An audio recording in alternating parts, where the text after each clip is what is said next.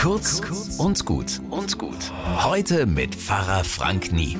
Können Sie nicht woanders parken? rief mir ein Mann entgegen. Ich hatte mein Zwergerl-Auto gerade an der Straße abgestellt und stand noch daneben und da rauschte er mit einem mega großen Dickschiff ran, ließ das Fenster runter und los ging's. In den Parkplatz hätte ich reingepasst, meinte er.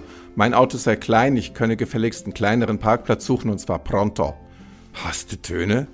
Töne hatte ich erstmal keine und auch überhaupt keine Lust, jetzt weiter einen anderen Parkplatz zu suchen, damit der es mit seinem Dickschiff bequem hat. Nee, ich war stinkesauer. Der fährt mit so einer riesen Schüssel rum und versucht dann noch kleinere rumzukommandieren, weil er braucht ja Platz. Ich habe mein Auto stehen lassen und ihn weitersuchen lassen. Vielleicht wäre es anders ausgegangen, wenn er mich freundlich gebeten hätte, aber so mit ausgefahrenen Ellbogen sicher nicht. Was hättet ihr denn gemacht? Bis morgen.